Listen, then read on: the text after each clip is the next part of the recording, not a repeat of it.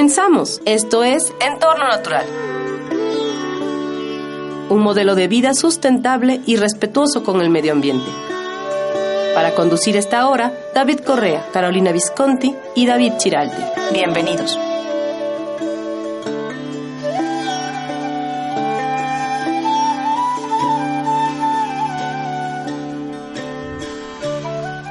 Hola, ¿qué tal? Buenas tardes. Una vez más eh, estamos con todos ustedes, radioyentes, en Entorno Natural, viviendo en armonía con la naturaleza. Hoy, para seguir un poco con el tema que tratamos la semana pasada, para darle seguimiento, vamos a hablar de, un señor y un método muy particulares de producir plantas, de producir alimentos. El tema de hoy será la agricultura natural, de, de la cual vamos a platicar un poquito con David Correa. Buenas tardes, David. Hola, buenas tardes. ¿Qué tal? ¿Cómo estás? Bien, bien. Qué bueno. Aquí disfrutando todavía del calor. Muy bien, acá en Puebla este, no para de llover, tenemos como que un- una época de, eh, bien húmeda y de, de mucha lluvia, creo que hasta el sábado dicen que va a, que va a terminar de llover. Eh, este, y algún problemita hemos tenido en el huerto de encharcamiento allá en, en la Ibero con los alumnos, este, que ya solucionaremos, ya hablaremos o trataremos de este tema más adelante, de pues prevenir este tipo de, inclemencias ¿no? dentro justo de- del huerto y de los jardines. Bueno, este, Hoy eh, hablábamos de la agricultura natural, es un método de agricultura que de alguna manera ideó un, un agricultor japonés. La idea de dar seguimiento eh, de la jardinería japonesa a la agricultura japonesa es porque es muy interesante ver la visión de, de la cultura oriental, ¿no? de la, a través de la observación, a través de, de, lo sencillo, a través del conocimiento un poquito más profundo de uno mismo y de lo que le rodea, cómo puede este, influir eh, pues en el, en el exterior, en este caso en la agricultura, pero en, en general en todos los ámbitos de nuestra vida. Masanobu Fukuoka es un japonés que nació en el 1913, el 2 de febrero del 1913, y que murió en el 2008, apenas hace unos años. Era agricultor, biólogo y filósofo japonés. De hecho, escribió un libro que, que bueno, está traducido a muchas lenguas, muchos idiomas alrededor del mundo, que se llama La revolución de una brizna de paja y que de alguna manera mm, eh, se empezó a, a- a cuajar este libro, se empezó a, a cultivar gracias a la observación que tuvo este, este agricultor cuando paseaba por, por un camino y vio que había una brizna de, de- paja de arroz que nacía sin necesidad de inundación del agua. No sé si nuestros oyentes saben, eh, supongo que la mayoría sí, que el arroz necesita de, tener una época en la que está el cultivo está totalmente inundado. Bueno, pues este señor vio que, crecía la, la brizna de paja de arroz sin necesidad de agua y que encima estaba sana y fuerte. Esto, esto sencillo, esto simple, ¿no? Este, esta manifestación simple de la naturaleza espontánea eh, dio como lugar a toda una filosofía que desarrolló Fukuoka y que se puede decir que fue la, la primera la primera revolución eh, o la segunda revolución perdón después de la revolución industrial y de la agricultura eh, industrial la segunda revolución que, que llevó a cabo este japonés bueno no sé si David que querías que si quieres comentarnos algo más quieres añadir algo más que nos hable de este de este autor de este filósofo. Claro, Fukuoka es uno de los personajes que todos los que nos acercamos a la permacultura, o casi todos hemos oído hablar de él ya, es eh, pues un, todo un personaje particular, recibió un premio llamado Ramón Magsaysay, que es un equivalente al premio Nobel pero asiático.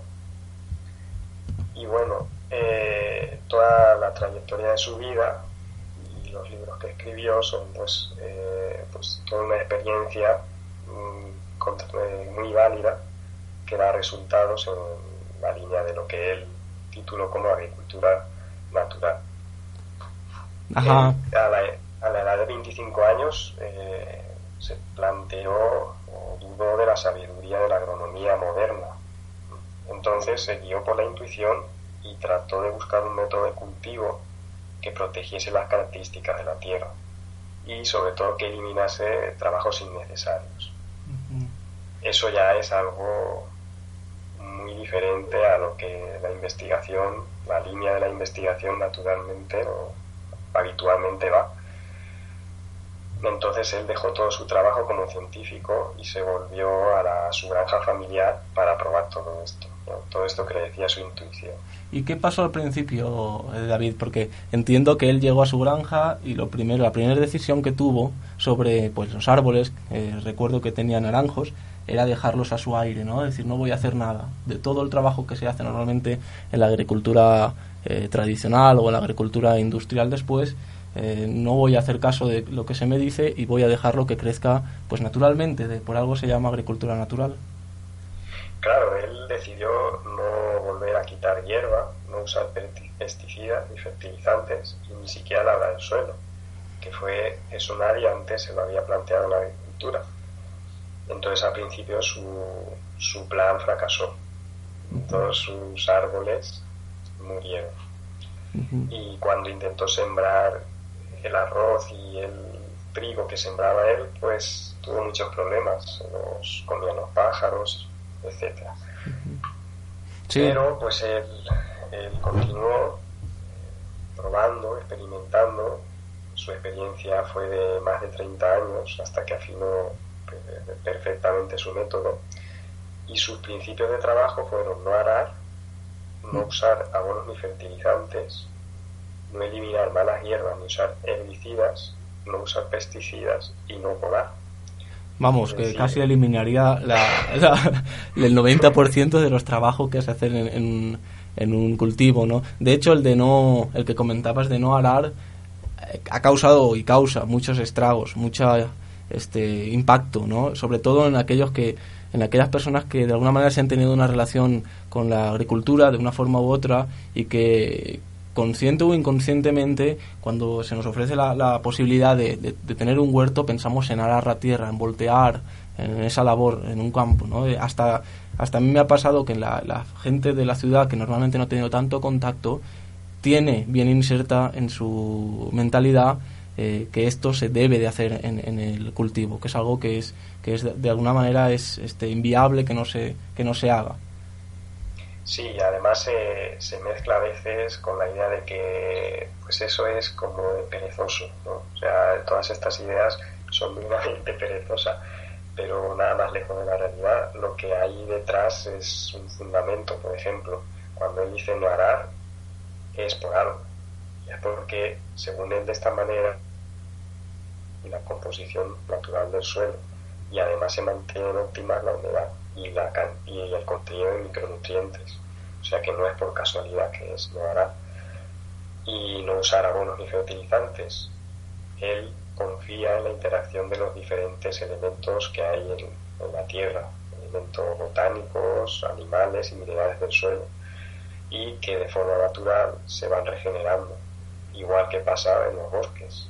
En los bosques todo el mundo sabemos que ahí nadie trabaja y producen todo el tiempo. Y así con cada uno de sus principios.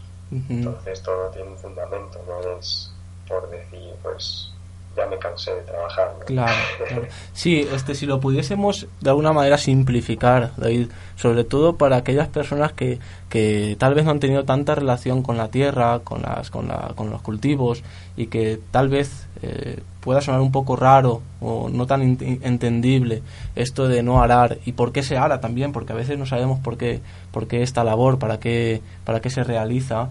Eh, hablaríamos de que si nos damos cuenta, cuando cultivamos ya sea en un jardín o en un huerto, nuestra, nuestro enfoque, nuestra, eh, de alguna manera, eh, dinámica dentro del cultivo está en, en, las plantas, ¿no? Es decir, la visión está puesta sobre las plantas, que crezcan bien, que se den bien, que den frutos o que den flores en el caso de un jardín, que sean bonitas. Eh, pero no se ve el resto de, de, ese espacio, de ese sistema, porque al fin y al cabo es un sistema vivo que se relaciona entre sí, no solo las plantas entre ellas, sino el suelo y la fauna, tanto de, de, la superficie del suelo en profundidad como fauna que existe en la zona aérea, ¿no? insectos y demás, aves y demás. Entonces ahí hay una interacción que de alguna manera es la que sirve en los bosques silvestres para que se perpetúe, para que año tras año, década tras década, incluso milenio tras milenio, los bosques sigan existiendo y evolucionando. Pero, eh, ¿qué pasa? ¿Qué pasaría cuando aramos la tierra? ¿Qué, qué, por qué se, se ara y por qué este señor, por qué Fukuoka dijo que esto era perjudicial para el suelo? Pues se ara simplemente para quitar la planta que hay, que no nos interesa, y instalar la que nos interesa. Eh, eso se justificaría en una primera vez, pero después se continúa arando cada año.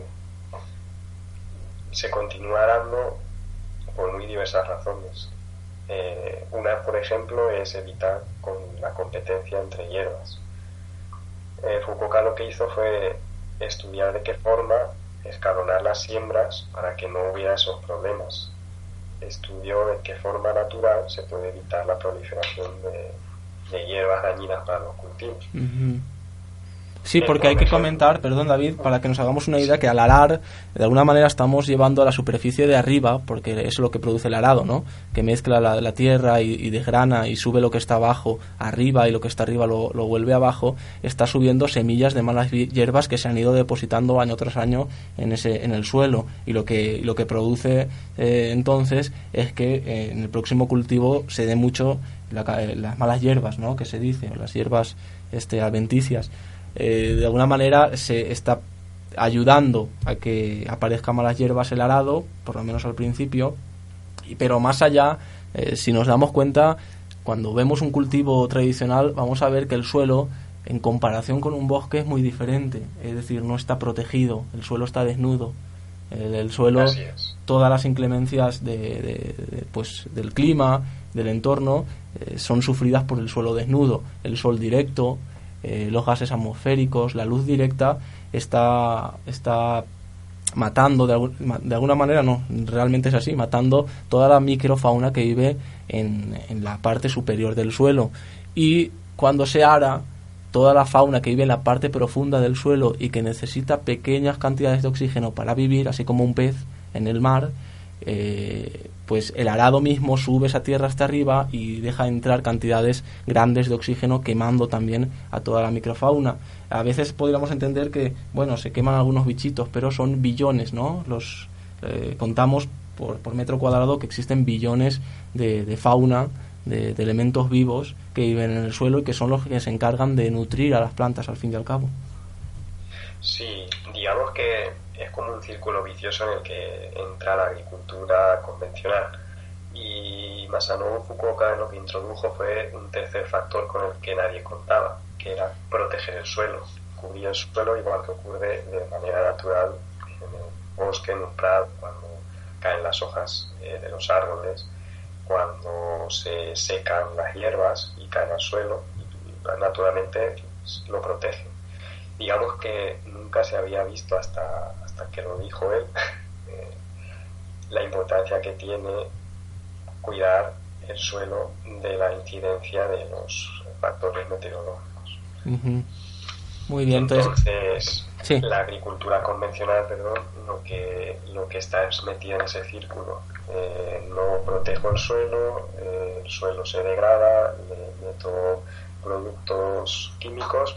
Esos productos químicos además ayudan a ir destruyendo el equilibrio natural que tiene el suelo y cada año se, perpetúa ese ciclo y cada año se pierde más fertilidad natural hasta que finalmente los, los suelos de cultivo se llegan a abandonar.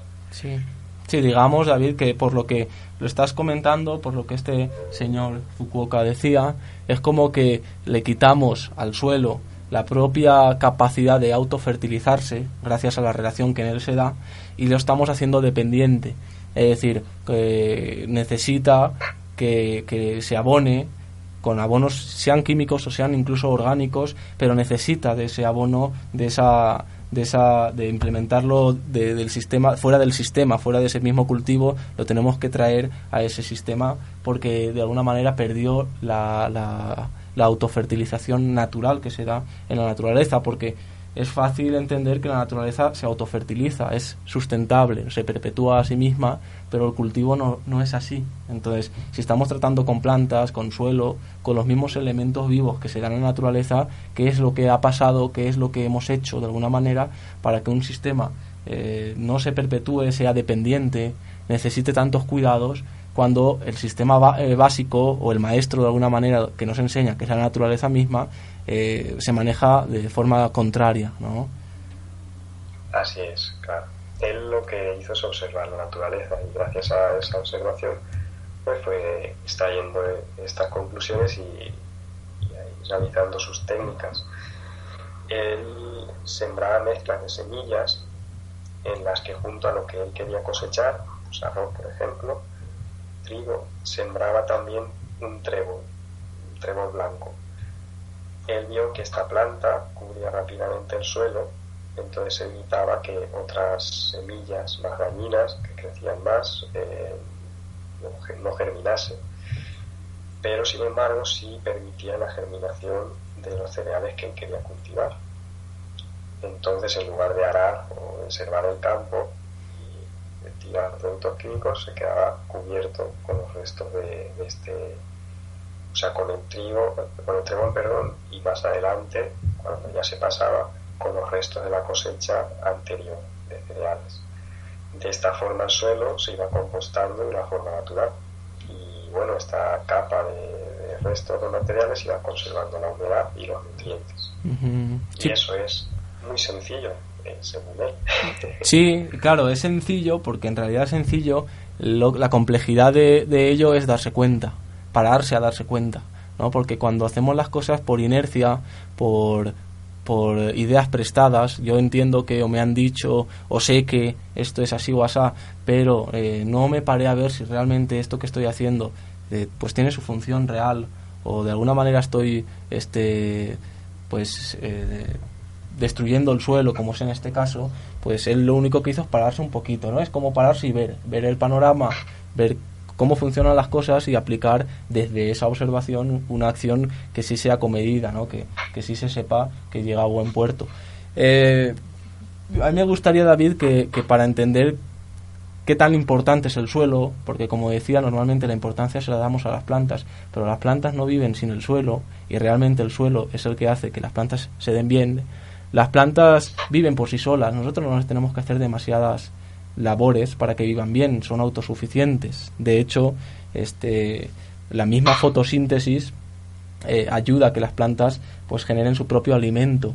Nos sorprendería saber que las plantas eh, solo necesitan menos del 10% de nutrientes para su composición vegetal, sus hojas, sus flores, sus tallos, sus frutos, solo necesitan agarrar de nutrientes del suelo el 10% de lo que es todo su cuerpo, ¿no? toda su composición como planta. El resto, el 90%, lo, lo realizan gracias a los gases atmosféricos y al sol. Y eso es gratis y, de alguna manera es este, infinito en ese sentido. Entonces, eh, son sustentables. La base de la sustentabilidad la podríamos ver en las mismas plantas. Entonces, lo que nosotros este, se trataría, más que ser eh, agricultores, sería cuidadores del suelo en sí, para que las plantas se den bien. Entonces, la idea, de David, es que pudieses explicar, eh, nosotros lo, hacemos mucho en los talleres cuando hablamos de, huerto ecológico, para que se entienda bien, es el símil de nuestro cuerpo, cómo funciona nuestro cuerpo, eh, para entender el suelo. Si quieres, lo vamos a explicar en un en un ratito vamos a un corte publicitario, seguimos este, tratando este interesante tema que es el de la agricultura natural por su autor Masanobu Fukuoka y volvemos en breve.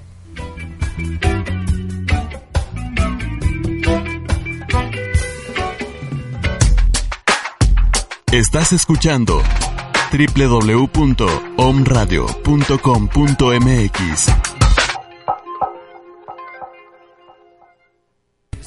estás? Soy Mar Barbosa. Es un gusto saludarte y contarte que estoy de regreso en Om Radio, en tu programa Pláticas de Café, tu espacio para pensar positivo. Nos escuchamos todos los viernes a partir del 4 de julio a las 10 de la mañana. Ya sabes, en Om Radio.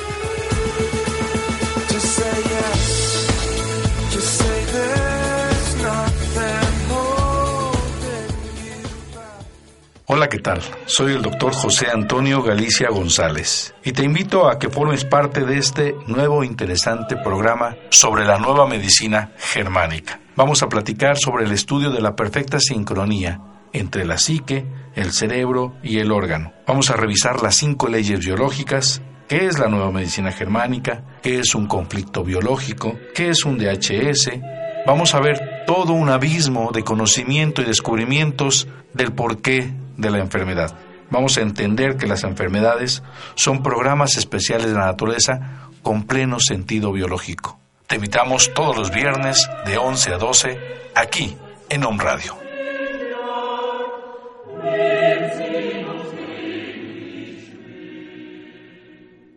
La promoción de la semana. Nuestra promoción de la semana de la casa de té es la mezcla Gloria. La mezcla Gloria contiene té verde, damiana de California, romero, pericón, hierba de San Juan. En la compra de una mezcla llévate una bolsa de galletas de amaranto. Nuestra dirección es 31 Oriente 1012, local 1 y el teléfono 240 0080.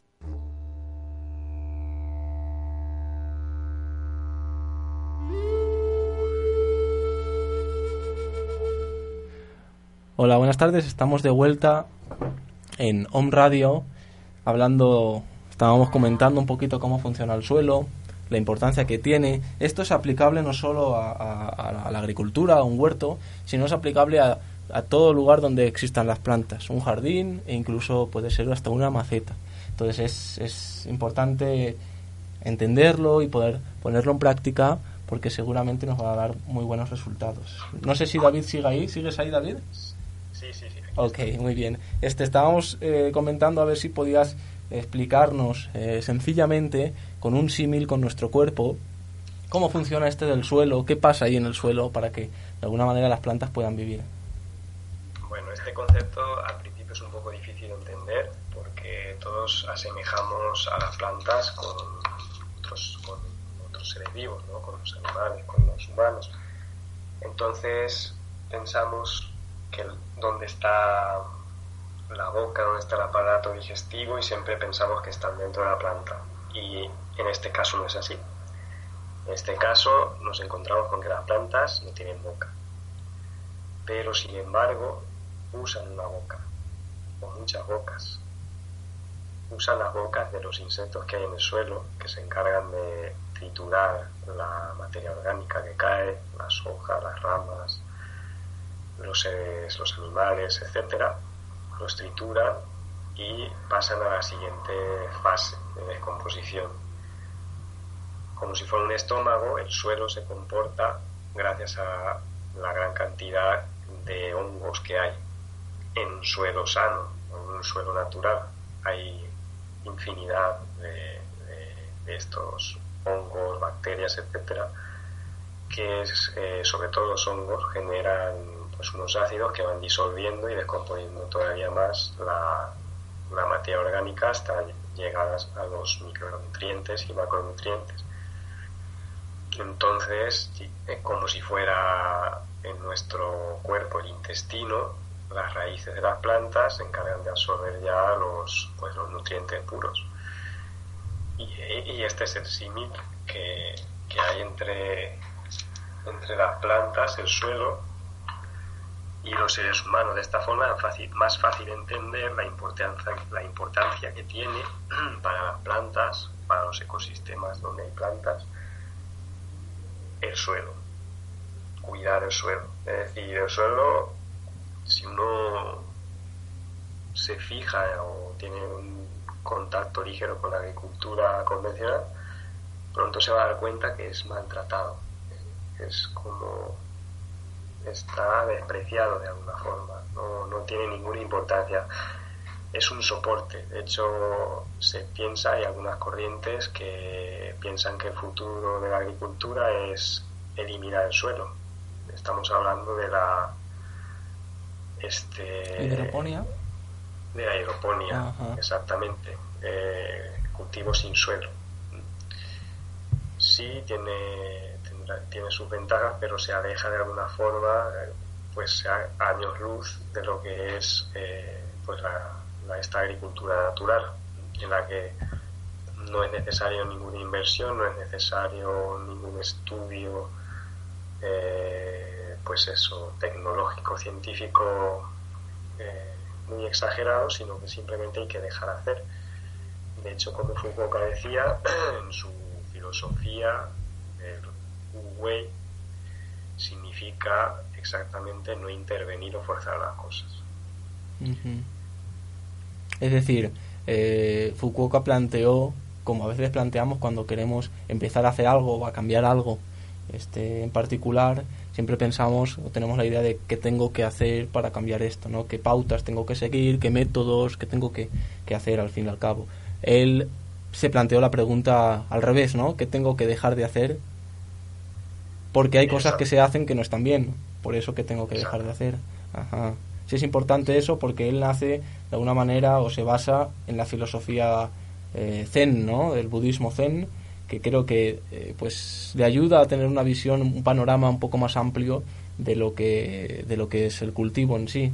Este, podríamos hablar de otros aspectos de la vida. En su caso, como era agricultor, pues le ayudó a pues a definir un método más natural en el cultivo.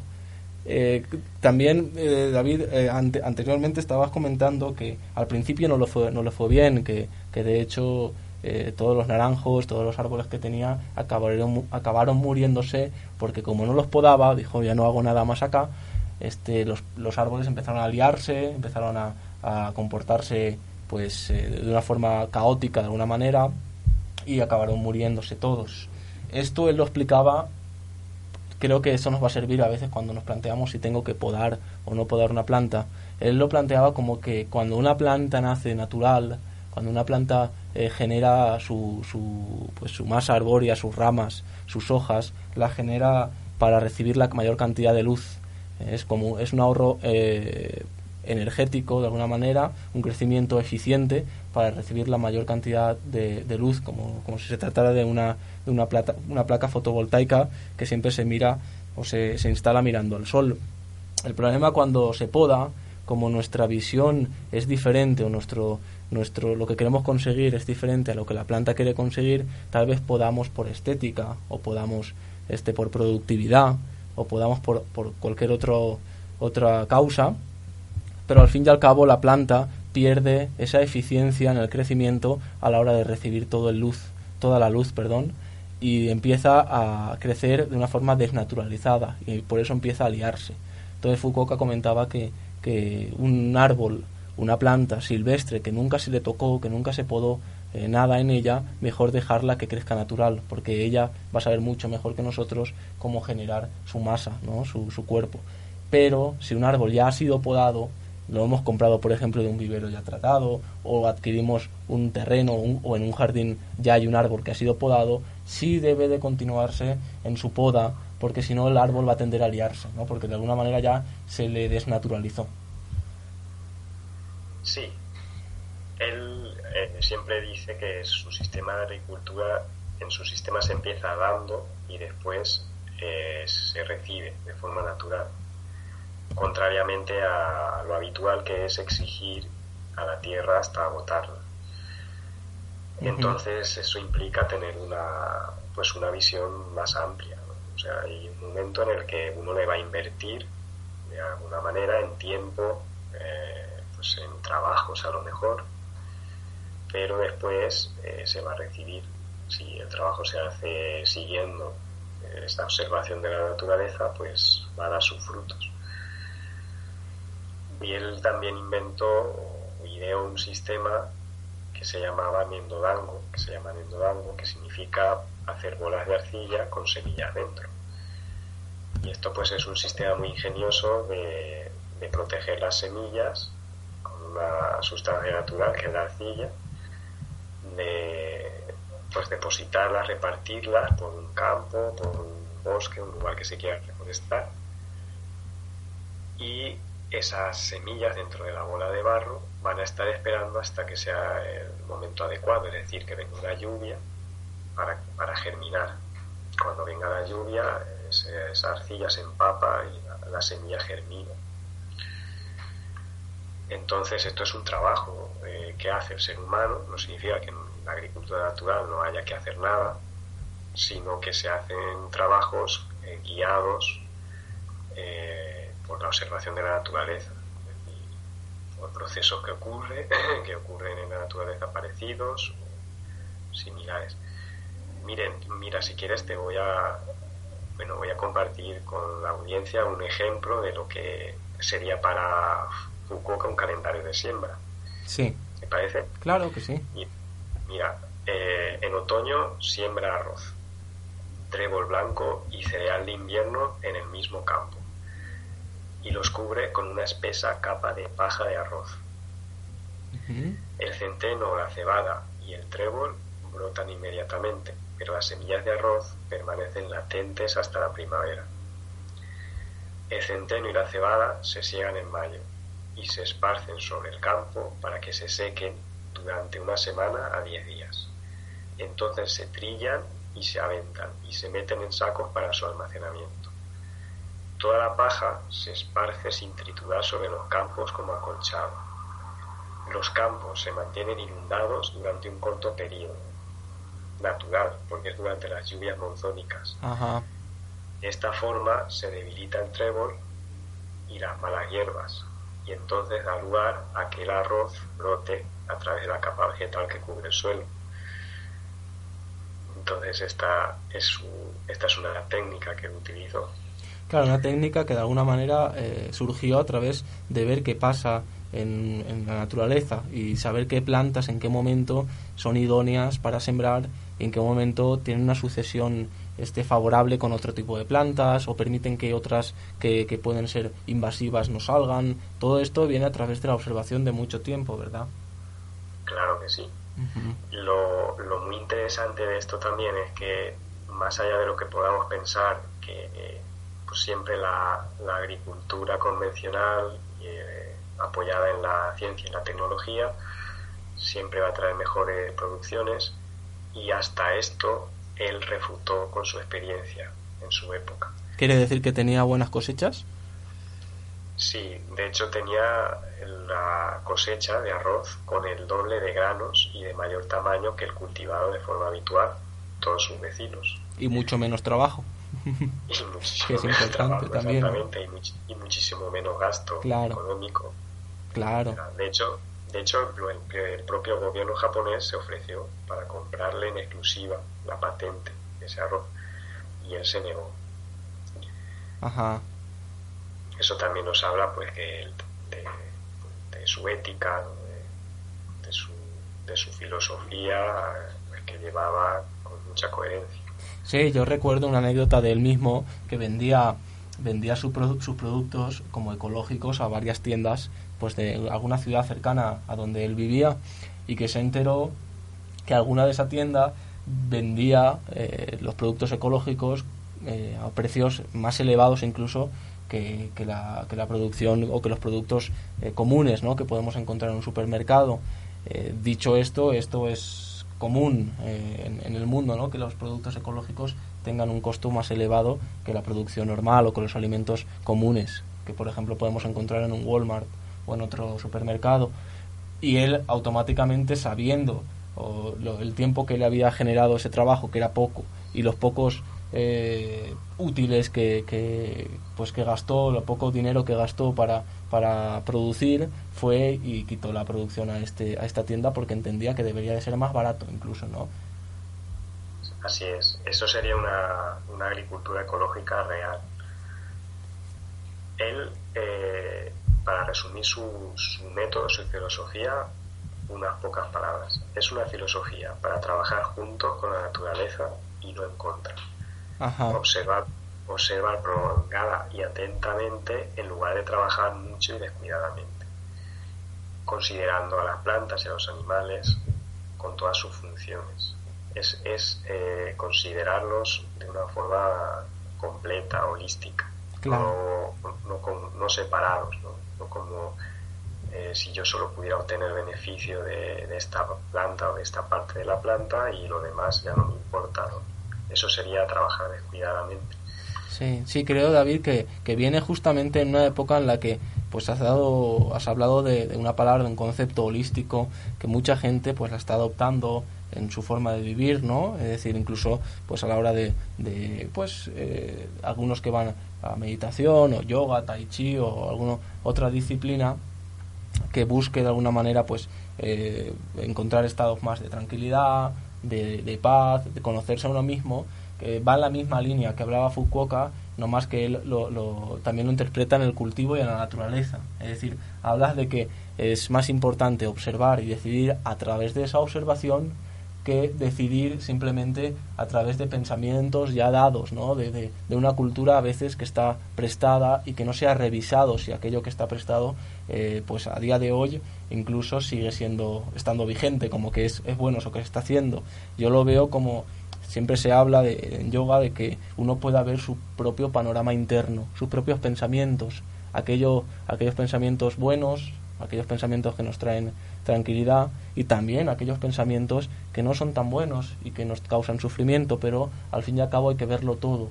Lo que estamos haciendo aquí en esta acción es pararnos un poquito, ¿no? de tener tal vez esa vida que, que no nos deja detenernos, que no nos deja ver el panorama, ver qué está sucediendo, sea a nivel interno o a nivel externo, y decidir ya en base a algo real, ¿no? Yo me paro y, me doy cuenta, esto no es como, como creía que era. Y ya puedo, mi acción o mi accionar ya es más real, ya está más este, eh, de acuerdo a una realidad que, que sería actuar por inercia, que muchas veces es lo que, pues, lo que nos impulsa a hacer las cosas, la inercia, ¿verdad?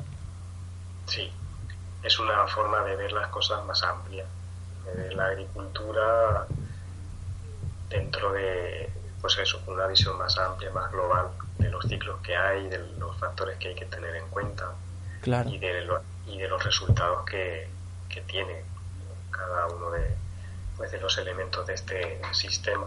Claro, es que es importante, yo, yo lo veo muy importante porque al fin y al cabo, eh, al fin y al cabo, lo que estamos diciendo es que si nos damos cuenta, la, todo el trabajo que podemos hacer en, un huerto que se ha hecho durante tanto tiempo este, en la agricultura, ya lo hacen otros seres, que de hecho esa es su función en la naturaleza. El arado, o el arar la tierra, o voltearla, o airearla, ya lo hacen los, los macroinsectos, ¿no? los insectos mayores, que se dice, las lombrices, las hormigas, eh, las cochinillas, todos estos insectos, si están presentes en el suelo, y en un suelo que está traumatizado por, por químicos, pesticidas, herbicidas, no viven, están, eh, de alguna manera no aparecen, este, pero si están en un suelo sano, ellos son los que escarban galerías, ellos son los que los que este, airean el suelo y permiten que las raíces encuentren oxígeno gracias a esas mismas galerías. A veces podemos llegar a pensar que, bueno, pensamos en una lombriz, ¿qué trabajo va a hacer la lombriz en comparación a un tractor, no? Eh, con los caballos de potencia que tiene un tractor a la hora de arar un, cultivo. Pero estamos hablando que en un cultivo natural las lombrices se dan por, por, por toneladas ¿no? de peso, incluso si se pudiesen eh, pesar las lombrices en kilos, en un cultivo de, de una hectárea eh, pesaría ton, una, una, una, tonelada, se habla en un, en un suelo este, natural, rico. Sin embargo, en un suelo empobrecido todos estos insectos dejan de aparecer, de aparecer. Entonces, como no cumplen esa labor, la debemos cumplir pues con, con mucho muchas labores, con mucho trabajo, mucha dedicación los humanos, ¿no? A eso yo creo que se refiere Foucault cuando habla de trabajar este, en armonía con la naturaleza, saber que la naturaleza ya lleva a cabo estas labores. Exactamente, lo has dicho para mí muy claro. Eh, nosotros eh, utilizamos tractores, que es una herramienta realmente burda en comparación con, lo fino que es el trabajo de la naturaleza y lo que buscamos es lo mismo, buscamos airear y el suelo y la infiltración del agua. Y eso, como tú bien has dicho, lo consiguen mucho mejor sin traumatizar el suelo, pues la cantidad de insectos y de,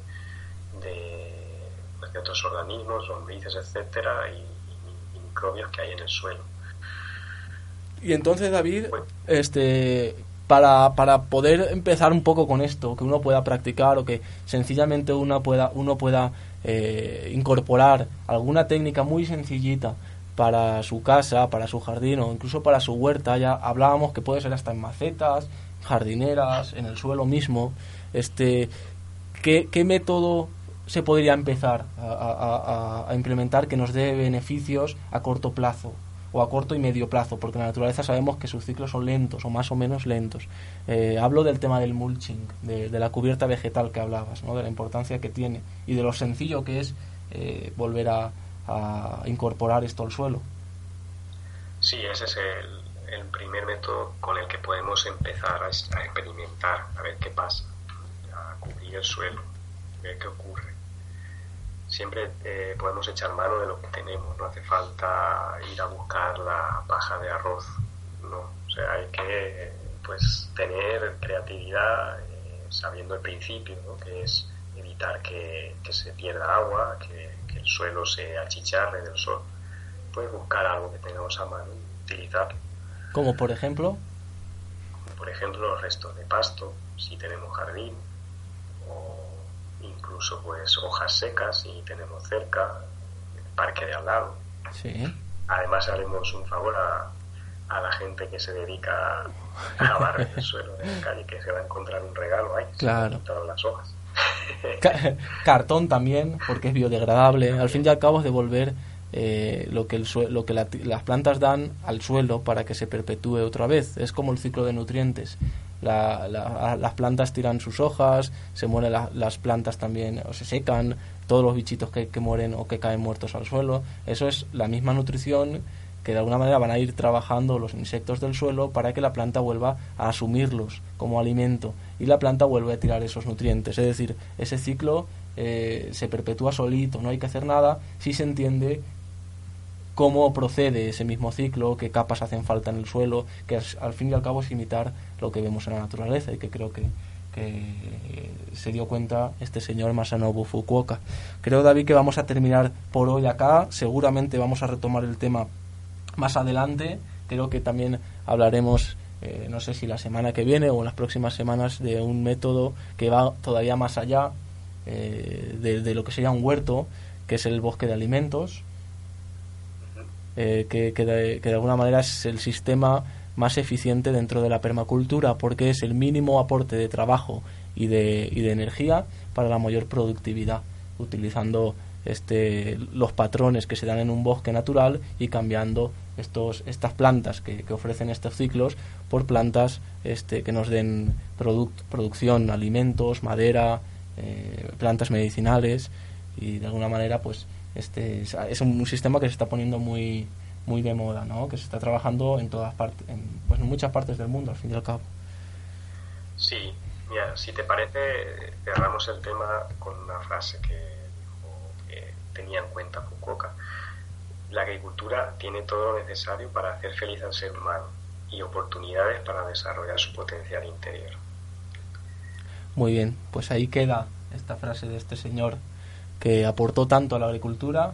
Este, creo que también se, este programa va un poco en conmemoración de él, ¿no? Porque a nosotros, tanto a ti, David, como a mí, pues nos ha servido de guía siempre en nuestro trabajo, a la hora de, dar talleres como a la hora de tratar de implementar un huerto o incluso un jardín.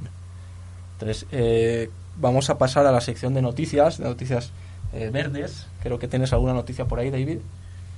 Pues sí, eh, tengo una no es muy buena, pero bueno. no muy buena quiere decir. ok. Sí, hay que ver lo bueno y lo malo también decíamos, ¿no? Todo el panorama. Eh, sí, las dos caras, ¿no? Eh. ¿A ti, David, te apetecería tomar una sopa de plástico? Pues ahora mismo no, ni ahora creo ni después. bueno. Aunque me da, David, que, que, más de una vez lo he hecho sin saberlo. Seguro, a lo mejor sí. Bueno, la noticia de hoy tiene ese título, sopa de basura, sopa tóxica. Resulta que hay una gran mancha que está en el Pacífico, que está flotando y es de basura plástica. Está en el Pacífico Norte, incluso se sabe las coordenadas y se estima que tiene un tamaño de 1,4 millones de kilómetros cuadrados. ¿Cuánto? Perdón, David, porque creo que pensaba que iba a ser más chiquito, pero lo que le dijiste es una barbaridad. Es 1.4 millones de kilómetros cuadrados. O sea, podemos hacernos una idea sí. muy grande. Sí, sí. Y bueno, este vertedero eh, del cual nadie se hace cargo, está, se caracteriza por tener altas concentraciones de plástico suspendido, que están atrapados en las mismas corrientes eh, del Pacífico. y, y, bueno, se caracteriza también porque es difícil de ver, ya que está flotando y un poquito hundida, digamos, en la superficie. Entonces es difícil de detectar. Pero el problema no es estético solamente, sino que estos eh, desechos afectan a todo el ecosistema marino, y no solo en la zona, sino a muchos kilómetros de distancia. Como todos sabemos, hay muchos eh, seres eh, que tienen frutas migratorias, entonces ellos pasan por ahí. Y el problema de esto es que esos plásticos, como son fotodegradables, que eso es una característica a priori buena, cuando nos dicen, ah, pues este plástico se desaparece, ¿no? En la tierra cae al suelo y en cuatro o cinco años desaparece. Pues bien, en el mar la historia es diferente. Se descomponen debido a la luz solar en polímeros cada vez más pequeños, hasta que llegan a un punto que se quedan en forma de toxinas diminutas y se hacen tan pequeñas que parecen plancton. Entonces hay muchos eh, animales que se alimentan, animales marinos de plancton y lo, pues se alimentan de estas toxinas sin querer. Entonces esto entra en la cadena alimenticia y llega finalmente a aves y a mamíferos que al final mueren por ingerir esta sopa. No solamente afecta a los ecosistemas, sino que a nosotros también, porque por ejemplo se ha estudiado que una gran cantidad de estas toxinas las ingieren animales como los percebes, que los consume el ser humano. Y no solo estos, hay 267 especies marinas que ingieren esta basura. Dentro de estas especies hay mamíferos, hay aves, hay tortugas, hay peces. O sea que al final en nuestro plato seguramente cae algo. Sí, también termina, termina nuestro plato, ¿no? Sí. Y bueno, esta, esta es la, noticia que quería llevar si tal vez David no sea sea importante porque lo es que alguien se haga cargo me imagino que al estar en aguas internacionales este ahí no quiere saber nadie nada si fuera un, un vestigio de petróleo seguramente sí este pero también eh, pues hacer partícipe a todos nosotros que de alguna manera somos los que causamos que estas cosas sucedan no que estas cosas todavía eh, hoy eh, pues estén pasando, ¿no? Que es pues hacer un poquito como, como esa persona que barría su habitación y dejaba toda la basura debajo de la alfombra. Tarde o temprano iba a estallar aquello, ¿no? Pues nosotros es como que ojos que no ven, pero bueno, eh, aquí está todo relacionado y de alguna manera acaba saliendo, ¿no? Todo esto acaba teniendo síntomas. Sí, este es un ejemplo más de que nuestro planeta es redondo. Hace mucho tiempo que lo descubrieron y todavía muchos no lo vemos, no lo creemos. Pensamos que la Tierra es plana. Ajá. Bueno, bueno, muchas gracias igual David porque de una manera nos aterriza, nos pone, este, pues nos hace responsables un poco de, de nuestra forma de vivir eh, todavía en la actualidad, que está cambiando, porque está cambiando, pero todavía no hay muchas cosas que cambiar. Sí, todavía, pero lo bueno es empezar, ¿verdad? Sí, lo bueno es empezar, como hablábamos en otro programa, pasito a pasito, este, con cosas o detalles pequeños, eh, porque esos son los que realmente se asientan en uno, cambian hábitos. ¿no? se trata de, de cambiar el mundo en un día porque tampoco se puede. bueno, este, vamos a hacer una pequeña pausa. Eh, a la vuelta vamos a hablar, vamos a estrenar, de hecho, eh, una nueva sección que se llama Vida Interior y hablaremos de la necesidad y la importancia de la respiración. la semana escuchando Flores para el Alma. Contacta tu yo interno. Sé libre, elige tus sentimientos, equilibra tus emociones, sé feliz con Flores de Vaca. Todos los lunes de 12 del día a 1 de la tarde con Isis Sotomayor y Rocío Zúñiga.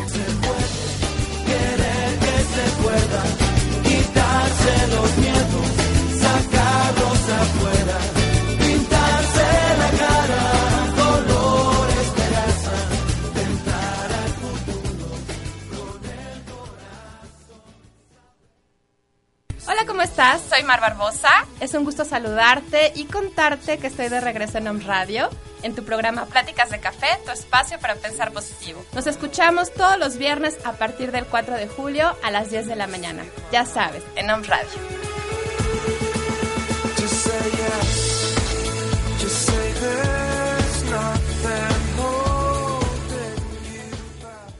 Hola, ¿qué tal? Soy el doctor José Antonio Galicia González y te invito a que formes parte de este nuevo interesante programa sobre la nueva medicina germánica. Vamos a platicar sobre el estudio de la perfecta sincronía entre la psique, el cerebro y el órgano. Vamos a revisar las cinco leyes biológicas, qué es la nueva medicina germánica, qué es un conflicto biológico, qué es un DHS.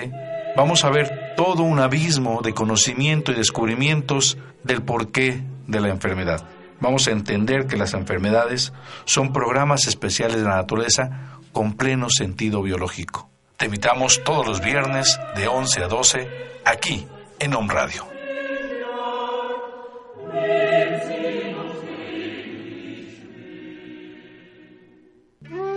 Estás escuchando Entorno Natural, vivir en armonía con la naturaleza.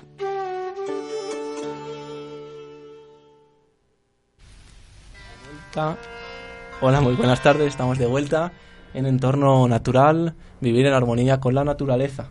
Te les recordamos también que los que están se cuelgan los podcasts después de, cada programa, por si no pudieron escucharlo en su momento, en, la página omradio.com.mx y también pueden encontrar en Facebook como Omradio, Omradio Puebla. Ok, este de Omradio eh, perdón, ahora acabo de ver en, en, Facebook como MX. Eh, como le decía anteriormente, vamos a iniciar una nueva sección que se llama Vida Interior, con la intención también de mirar un poquito y enfocar un poco la visión también hacia adentro. El señor Fukuoka vio hacia adentro para, para esclarecer lo que estaba afuera también. Entonces es importante. Y uno de los, de los efectos de mirar adentro, uno de los de, la importancia que tiene de mirar adentro, se encuentra también en la importancia que los yogis le han dado durante em, miles de años a la respiración, al tema de respirar. ¿eh? Desde la más remota antigüedad han existido en la India y en otros países orientales personas que han consagrado su tiempo y se, se han dedicado la atención de su desarrollo físico, mental y espiritual. Hablamos de, de los yogis, del yoga, que deviene de la palabra sánscrita yug, que significa juntar. Así como juntamos la planta con el suelo para que funcione bien, porque hay relación entre ella y es indivisible, también el yoga habla de unión, ¿eh? no de separación. De esto se dieron cuenta los yogis y por eso la importancia de aprender a respirar y el perjuicio que ocasiona respirar con deficiencia. Veremos que respirar es vivir, podemos pasar 50 días, como mucho, ¿no? exageradamente, sin comer.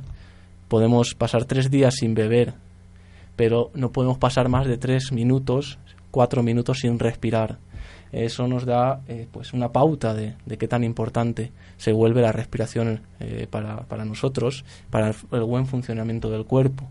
De hecho, el sistema digestivo no funciona y no digiere bien los nutrientes de los alimentos si la respiración no es adecuada, no se oxigena bien eh, a nivel en el metabolismo, no, hay una buena oxigenación y por lo tanto hay una deficiencia a la hora de tomar los nutrientes de los alimentos. Con esto podríamos pasarnos este un buen rato hablando de ello. Hoy tenemos poco tiempo, por lo que vamos a, volver también eh, la semana que viene a tratar este tema.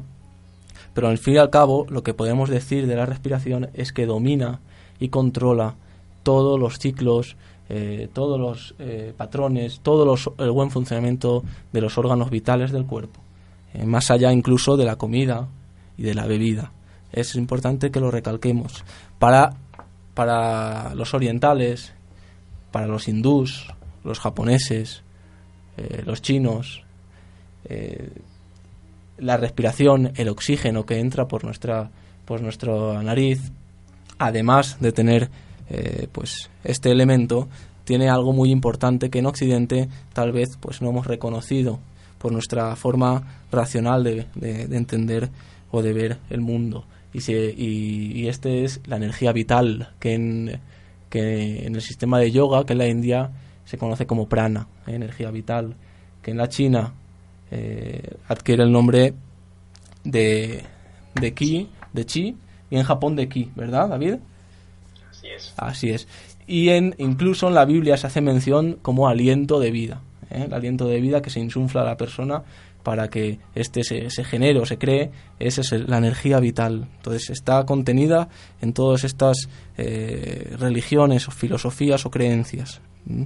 Entonces, lo que podemos hablar hoy es que el sistema de, yoga organiza la respiración en cuatro fases, en cuatro fases importantes, tres de aprendizaje y una que sería la respiración completa o respiración natural. La, civilización en sí ha traído cosas muy buenas, pero también perjuicios a la forma de vivir que tenemos, nuestra forma de sentarnos, nuestra forma de, de, andar, de ir corriendo a todas partes. el estrés generado ha hecho que la respiración, sobre todo en los adultos, eh, sea muy, muy deficiente.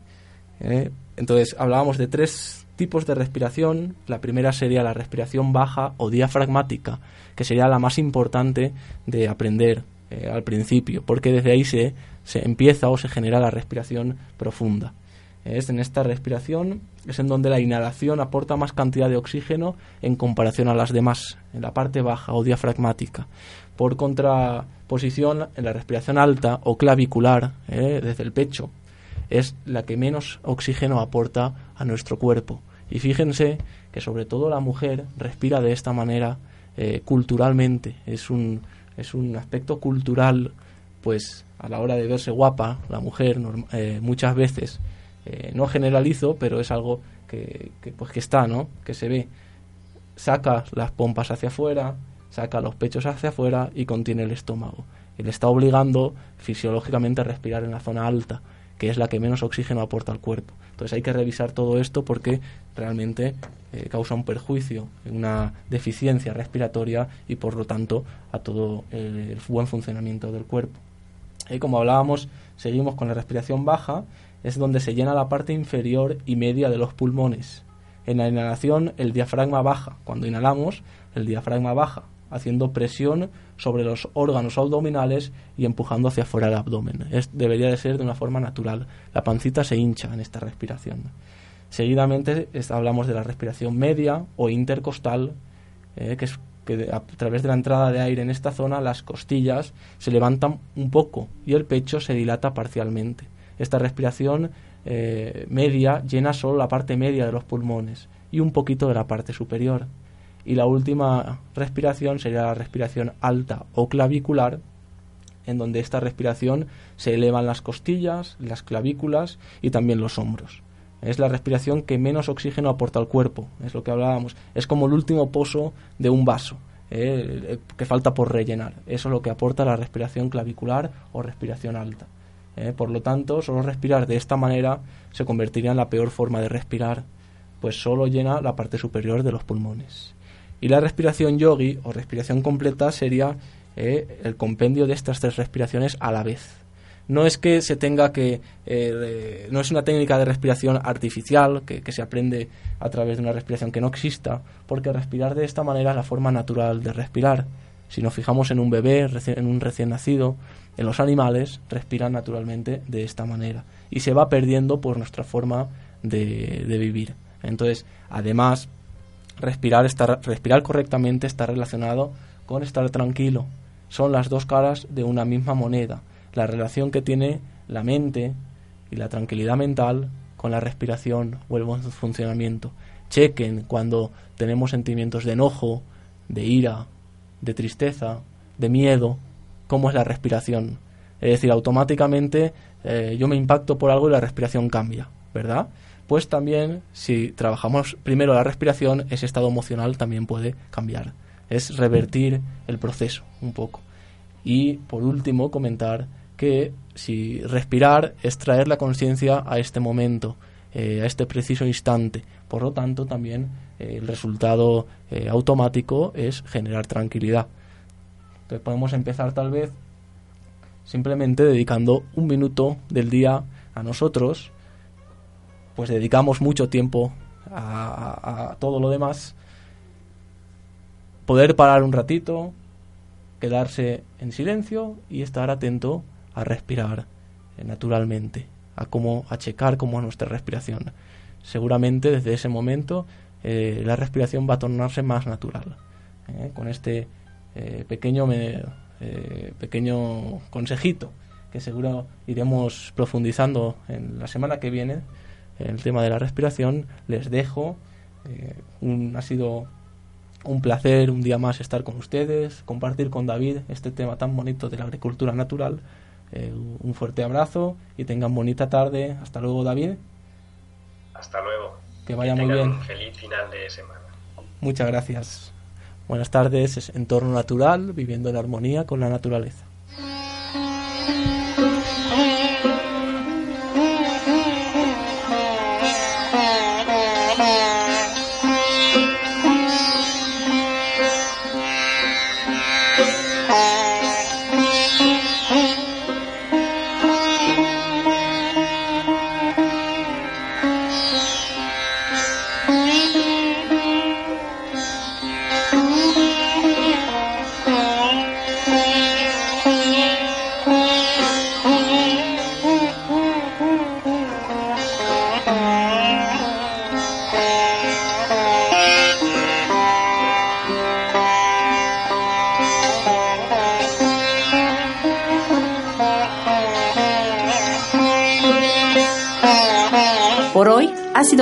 Te esperamos en el próximo programa.